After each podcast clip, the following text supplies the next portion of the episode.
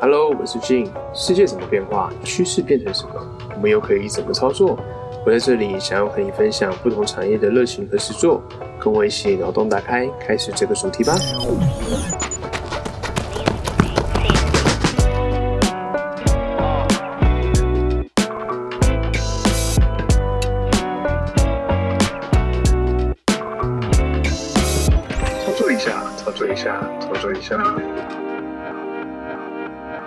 这集呢，我们的答案操作邀请到一位在韩文方面很厉害的 Summer 来跟我们分享韩文翻译相关的操作。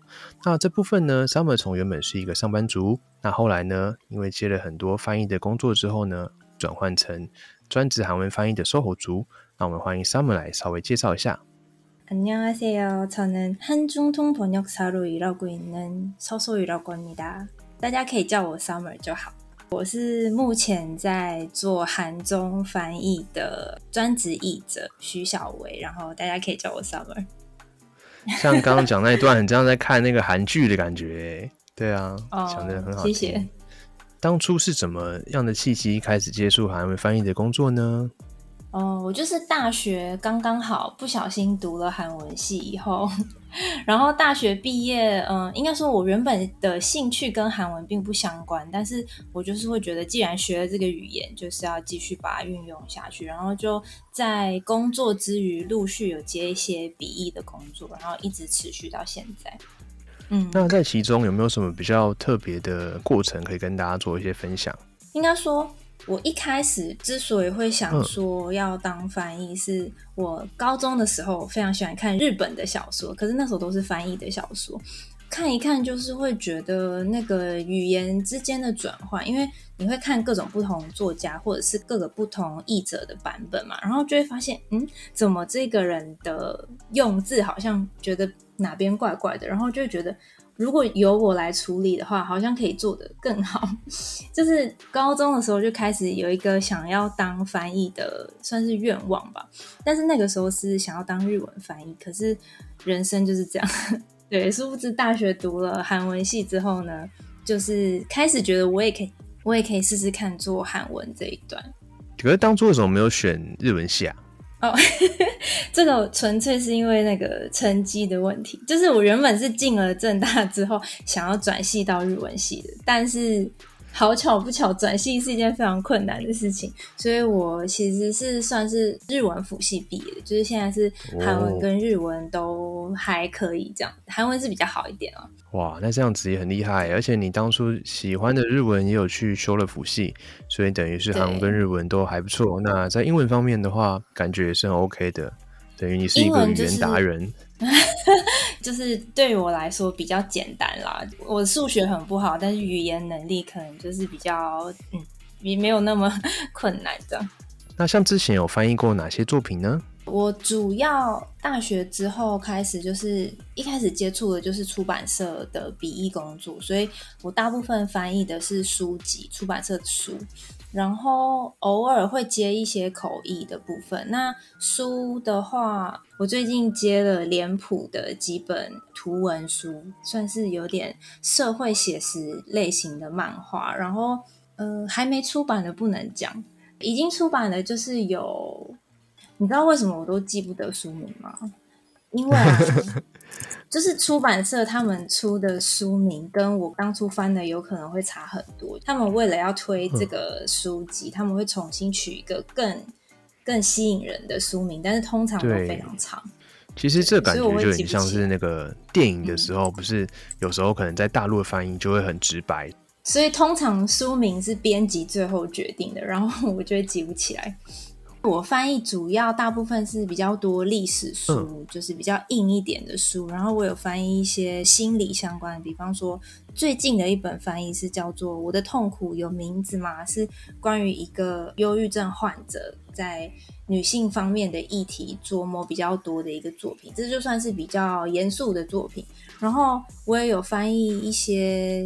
比较轻松的，像食谱书啊，或者是刚刚讲的图文书，有一本叫做《淡季专家：从地狱朝鲜走出走里斯本的那一年》。那这本书就是一个人在旅居里斯本之后的一个，算是他对人生的想法的一个散文兼图画书。像是除了这部分之外，我有去稍微搜寻了一下，那还有一些像是食谱啊，或者说韩国哪里好玩的书，这个部分也是非常的有趣的。那除了说在出版社之外啊，还有什么需求会需要用到韩文翻译呢？哦，其实现在做韩文翻译，大家接触到最多的可能就是韩剧、韩国电影，或者是可能大家有看 Webtoon，就是韩国漫画。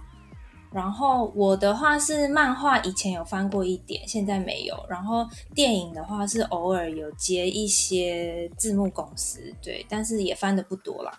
那是不是像是自传啊，或者说商务信件也是有这样的翻译需求呢？通常是那个是跟翻译社合作的译者会比较接那些，就是商业文件啊，或者是还有一个很呃，还有一个很大的。很大的韩文翻译需求是游戏，但是就我所知，像游戏译者或者是文件、商业文件译者，他们大部分都是跟翻译社合作，然后我这边比较没有在做。所以是说，呃，有这样的需求跟它的形式存在，但是我们这边的话比较没有这样子。那除了说像刚刚讲的影片啊，或者是说信件这种比较是远端操作之外，那会不会有一些可能需要随行翻译的经验呢？就是口译的话，比方说，我我以前也有做过，就是会议翻译或者是课程翻译。我一直到现在都还有在做的，就是一个花艺课的教学。但是就是韩国老师来台湾教花艺这样子，那个就是有做线上的，也有做实体。就是实体课的时候，我就是在旁边辅助翻译这样，但是就不是即时翻译，是。老师讲一句，然后暂停，等我翻译完之后，老师再讲下一句。这样感觉压力也比较不会那么大哈，就不用及时的，像是手语那种要手忙脚乱赶快弄这样。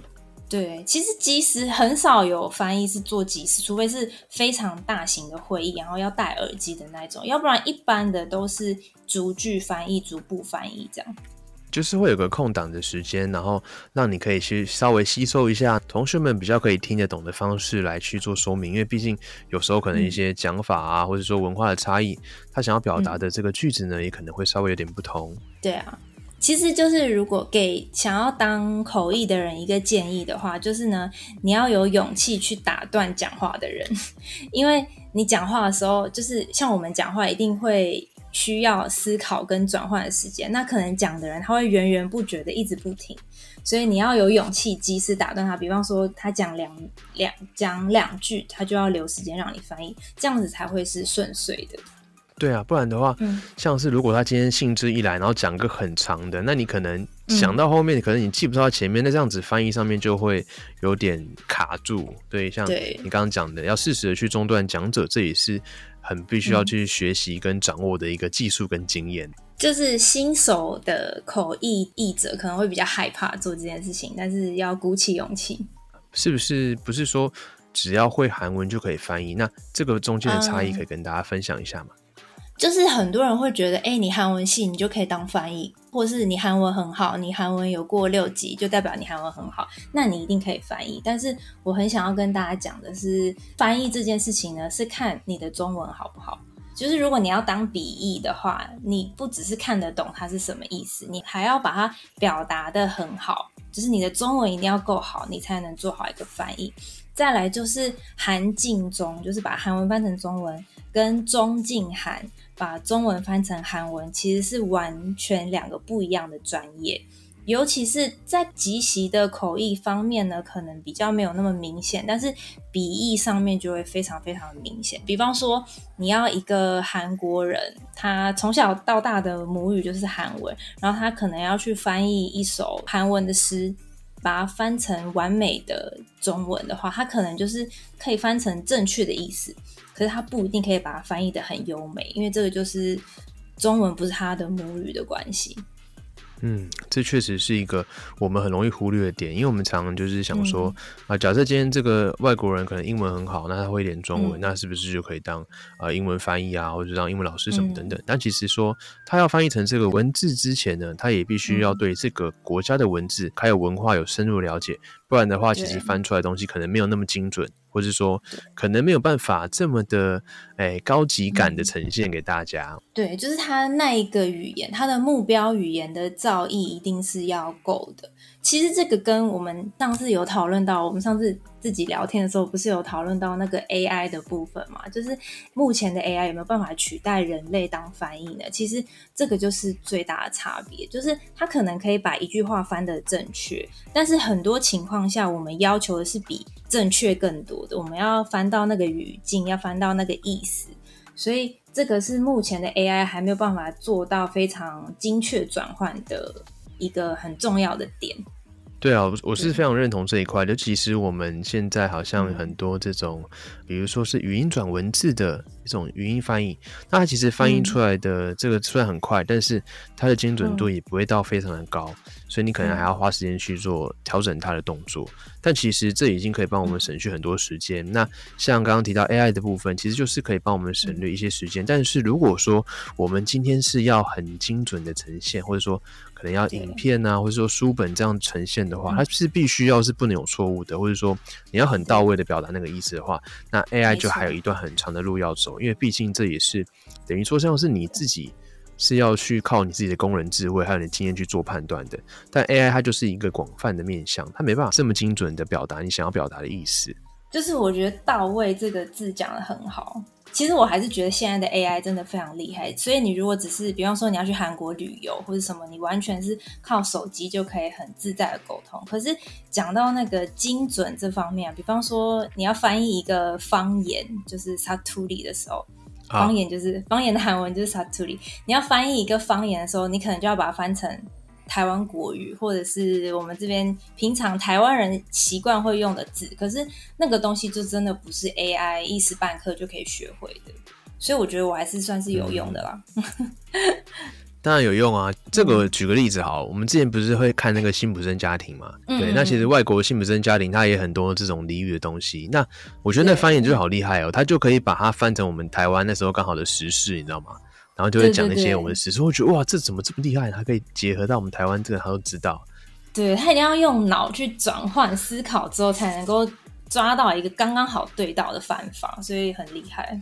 那像是如果说口译啊，还有笔译的这个专业面的这个差异，可以跟大家分享一下吗？我一般在做口译的时候啊，其实我在事前会做非常大量的资料准备，就是我会先确定说，我们明天，比方说我们明天要开一个会，那我们这个会是跟什么东西有关的，它用到哪一些专业名词，因为。为什么要事前做这个准备？就是因为口译最重要的是你的反应速度要非常快。他讲了一个专业名词，你必须可能一秒之内你就要把它翻译成中文，或者是翻译成韩文。这个东西是没有事前准备的话就做不好的。所以这个是你的临场反应要非常快。跟你智慧量要非常充足，但是相对的呢，笔译就是你不用马上翻译出来，但是你要翻译成最精准跟最优美的字。所以笔译的话，就是你要非常非常有耐心去查找很多资料。我可以举一个例子，就是我花很多时间查资料的这件事情呢，有一个就是我翻了一本书，然后那个作者就在自序里面提到说他的同性帮他做了什么什么事情，然后同性这个字呢，在呃，韩文里面就是有弟弟也有妹妹的意思，可是中文只有弟弟或妹妹，就是你必须确定他是哪一个，你才能翻出来，不能只写弟弟或妹妹。我大概花了两个小时在搜寻那个作者的部落格，就是为了要确定他下面的到底是弟弟还是妹妹，但。其实很多人会觉得这个事情真的是没有必要，很浪费时间。但是我觉得你身为一个专业的笔译译者，就是必须要有耐心去做这些很细琐的东西，翻出来的东西才是精准的。所以笔译是非常讲求耐心，然后口译是非常讲求临场感的。确实，听 Summer 这样介绍的话，真的是觉得非常专业。因为像有时候可能刚刚讲的那个例子有点像子女好了，比如说谁的子女，可是不确定说他到底是男的还是女的，那这时候我们就要发挥耐心跟沉住气的这样的特性，然后去把它精准的掌握出来。那等于是说，对我们这个专业的尊重啊。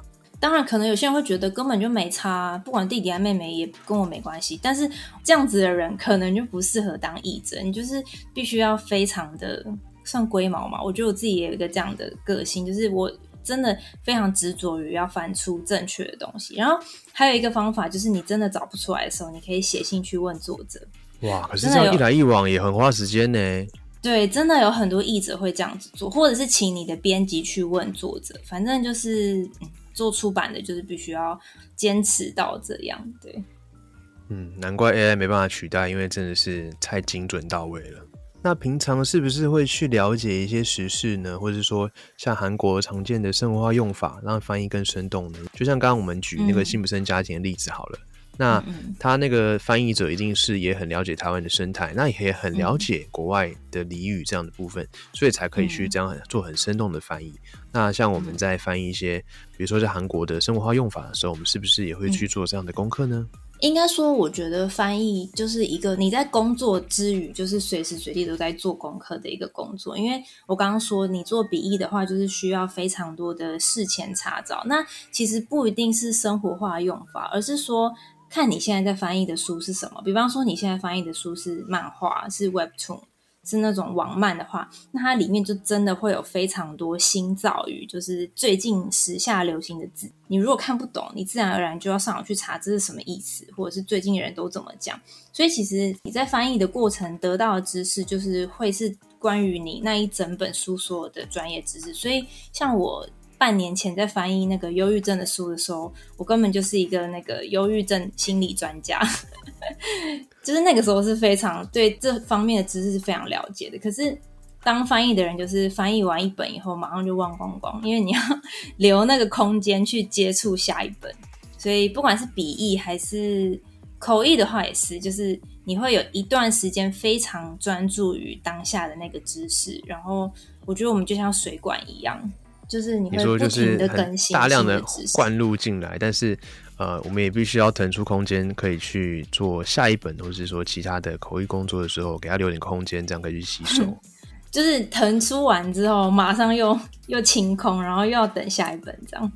了解。那像比如说我们在看一些韩剧的时候啊，就是他们常会提到说：“哎，你怎么没跟我讲敬语这个部分？”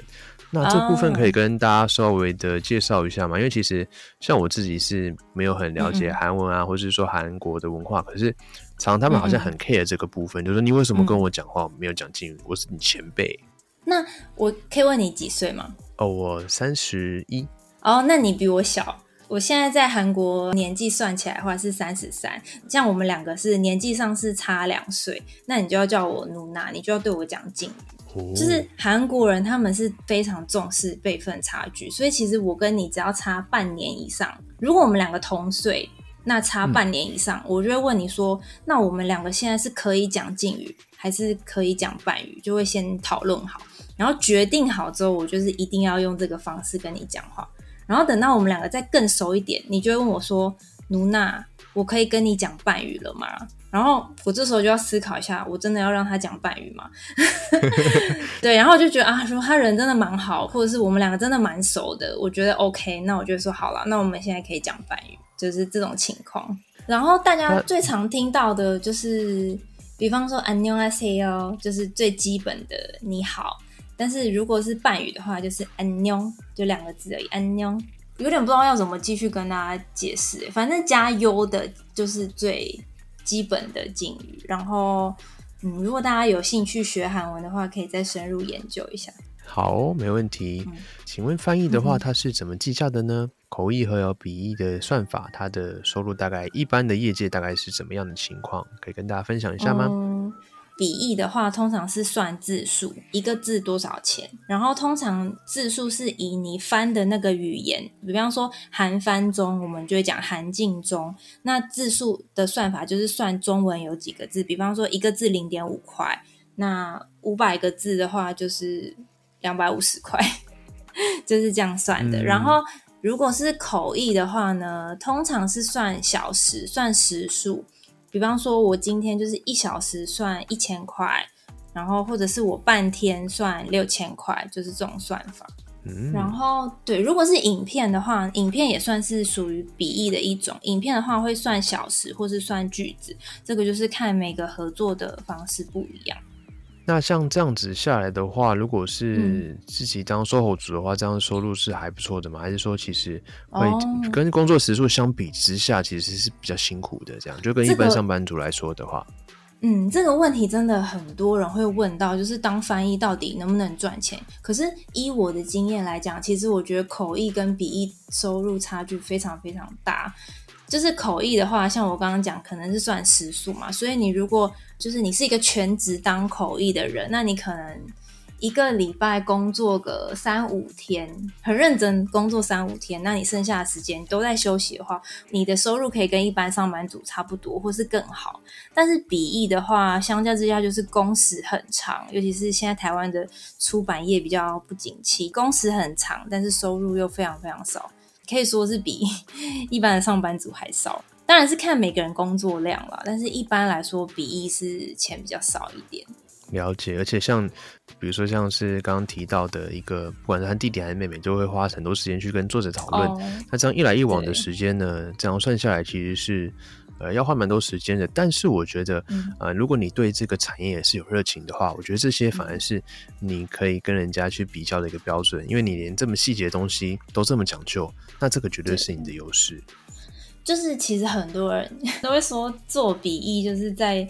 做身体好的，就是就是你，应该说你对这个东西必须要有一个执着，然后你才有办法做笔译产业，不然笔译真的是很难拿来当做原本的正常的收入来源。我现在也是多少靠口译才能 cover 一点这样。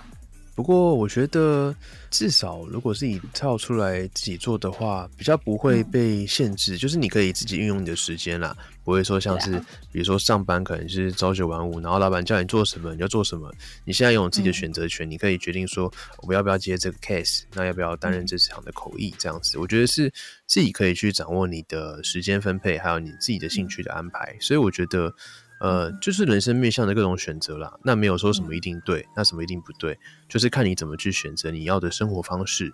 就是真的，SOHO 的话是比较自由。然后，其实我觉得当翻译可以算是，它不一定是要是你的正职收入。我觉得如果它是你一部分的收入的话，那其实翻译是一个。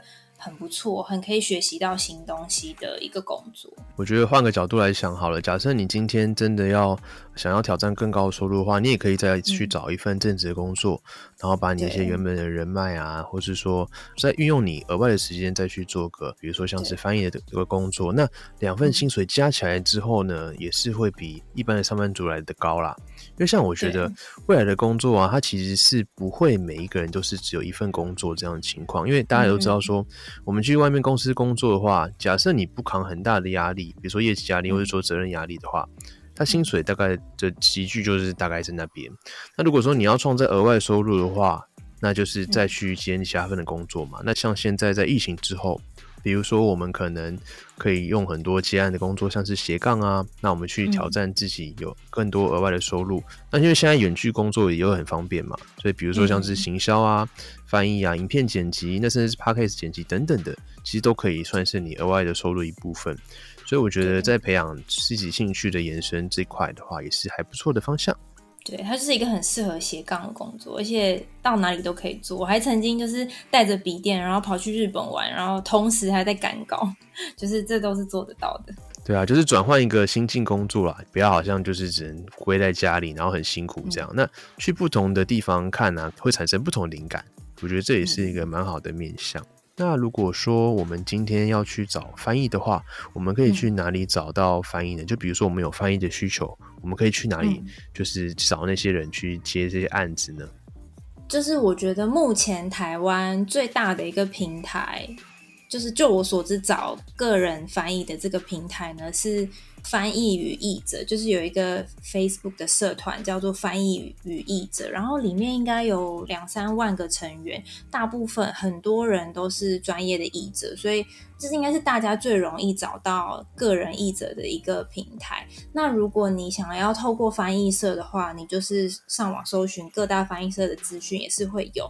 只是翻译社计价方面可能就会比，因为个人译者是直接拿嘛，那翻译社因为翻译社要抽成的关系，所以翻译社的价格有可能会稍微高一点点。再来还有一个很大的平台就是 PTT 的 Translator 翻译版，然后还有一个就是各大外文系所，像我们正大韩文系，偶尔我们系上的那个讨论区讨论版。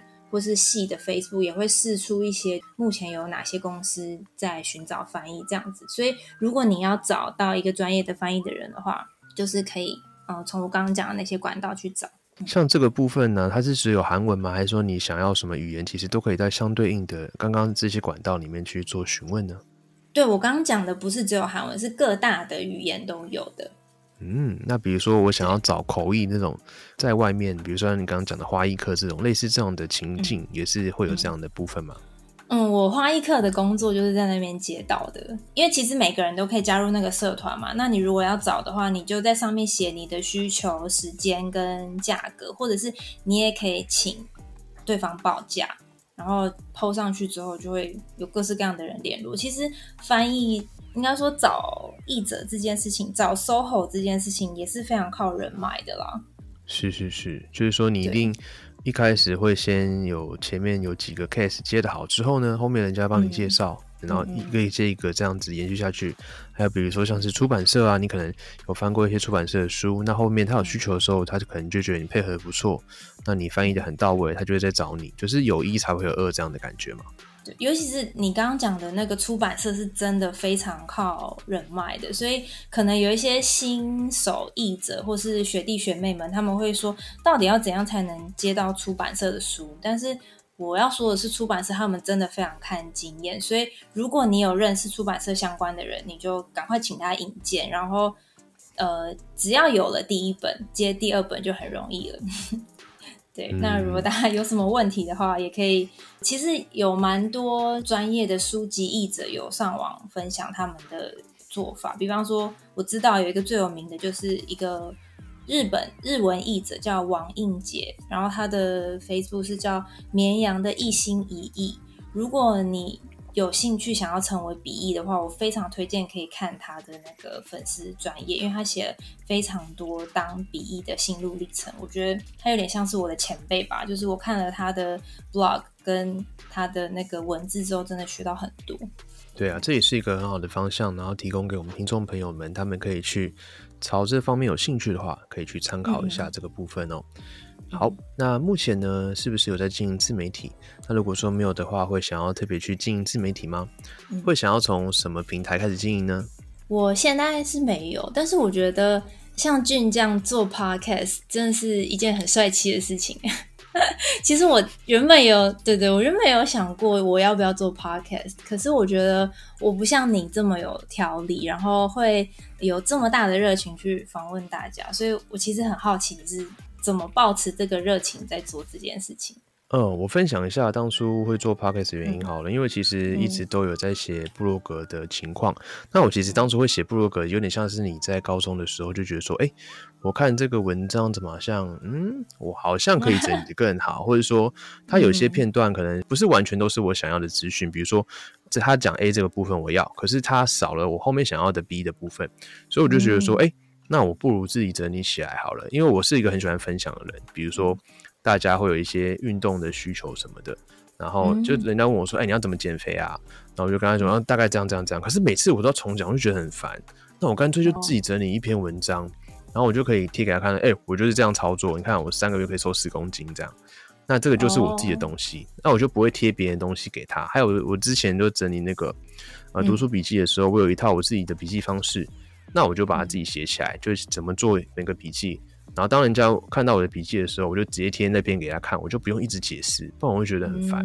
对，然后后来就是会有 podcast 的原因，就是因为我想要就是除了文章之外，我也可以用声音的方式去跟大家分享我的阅读心得，或者说我的训练运动训练的经验。那再来就是说，可以透过 podcast 的部分啊，去呃累积人脉的部分，那去访谈各行各业的人脉。去找出他们对每件事情兴趣的热情，那这也是我们频道主要的核心价值。各行各业，那还有他们有兴趣的事情，那去产生他们热情的情况，来去跟他们做一些分享的研究。你的出发点其实是一个想要分享的心情，对不对？啊，是是是，没错。哦，我觉得很棒，就是这应该就是你可以持续做这件事情的动力。对，我觉得说，我自己经营 p a r k 什么，我从来都不是以钱为一个利益导向。我觉得说，这就是一个比较是自我的兴趣啦，就是我喜欢分享一些我所学到的知识，跟其他人做分享。那就是如果说是兴趣的话，那反而你比较不会那么有压力。然后去可以的持续呈现这件事情，不然如果你真的很讲究每一个事情的它的数据或者它回馈的话，那你很容易就是会因为它的成效不如你的预期，然后呢，你就可能就会不想做了。对，所以我觉得这是我可以一直坚持下去的一个初衷。就是我觉得这一点其实跟翻译很像的一个部分，就是你必须要本身真的乐在其中。像是嗯做翻译也是，你必须要真的喜欢文字跟文字之间的转换。比方说，我把这个很困难的方言成功的翻译成我们台湾人最熟悉的方言，你就是会从中得到那个成就感。我觉得就是刚刚讲说，翻译这个东西没有办法赚到很多钱，可是其实从那个转换之间，你真的获得很多，然后再来是也可以学习到很多新的知识。就是真的要喜欢这件事情，才有办法坚持做到现在。对，这个我是非常认同的。像是在这个过程中呢，因为它这个东西也是你花很多功课去吸收、去整理、去会整出来的。那这个部分呢，已经等于是你无可取代的部分，所以呢，嗯也是会很有成就感的一件事情。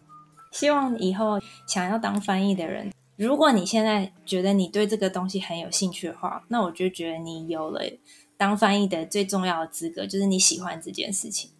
好，我再额外问一个问题，比如说你求学经验，或者说当翻译，还有你工作经验之外，你有没有一句最喜欢的话想跟大家做一个分享？最喜欢的话哦，我有一句刻在我 iPad 后面的话，你好会问哦。那句话叫“做喜欢的事，让它在别人心中有一个美好的样子哇，很有哦，就很像你把你喜欢翻译这件事情，也不是说喜欢啦，就是说你想要把它呈现好，然后让别人心中是有一个好的呈现，那就完全符合你对翻译这个职业的一个尊重。”。对啊，你真的很会问诶，你怎么这么问到一个很刚好、刚好跟我们主题有符合的东西？如果你真的是对一个事情有兴趣的话，你会去做它相关的延伸啊。所以我会问这个问题的主要原因，也是因为可以当做我们文章的一个主题，就是它等于是你自己的 slogan，就是你的座右铭这样子。所以我每次访问一个来宾，我都会问他你有没有最喜欢的一句话。那这句话呢，就可以代表你自己，所以也是你无可取代的自己。好感人哦！好，那我们今天也很谢谢 Summer 跟我们分享了这么多哦。那包含从我们原本想象的翻译，可能就是哦，你只要会韩文，那你就可以是当一个翻译。但是其实不是，你光是口译还有你的笔译，都要花很多时间去琢磨。那不管是它的呈现方式啊，还是说它对细节掌握这个部分，都是要有很深入浅出的了解。那包含它很多的敬语应用，还有就是说你要去了解说。